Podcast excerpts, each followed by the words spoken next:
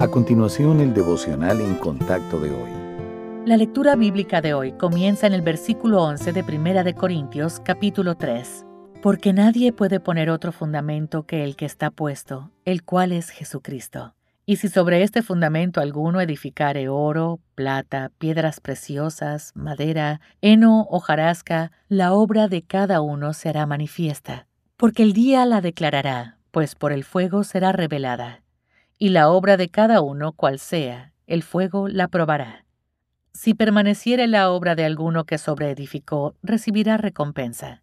Si la obra de alguno se quemare, él sufrirá pérdida, si bien él mismo será salvo, aunque así como por fuego. Cuando se construye un edificio alto en mi ciudad, pienso en toda la construcción involucrada. Debajo hay una rejilla de acero y hormigón que da resistencia a todos los pisos que se encuentran en lo alto.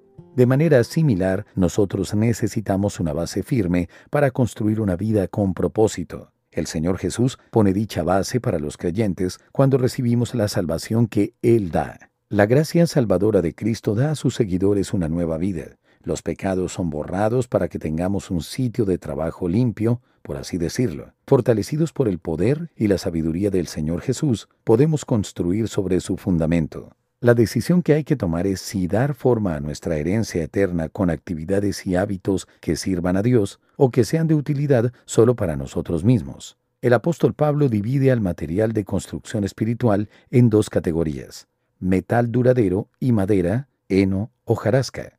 Una choza de paja se destruye fácilmente con el fuego, pero en el juicio desearemos arrodillarnos delante del Señor desde una estructura sólida, construida con ladrillos de servicio piadoso y una aplicación diligente de las Sagradas Escrituras.